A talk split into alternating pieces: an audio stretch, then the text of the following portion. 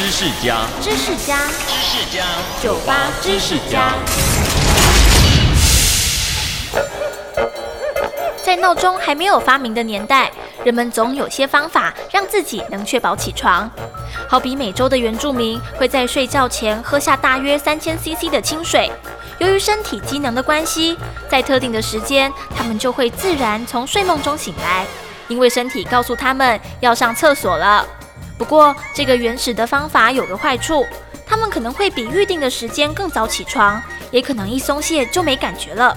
毕竟每个人的忍耐度并不是都一样的，而这个方法，美洲原住民还一直沿用到二十世纪哦。收听酒吧知识家，让你知识多增加。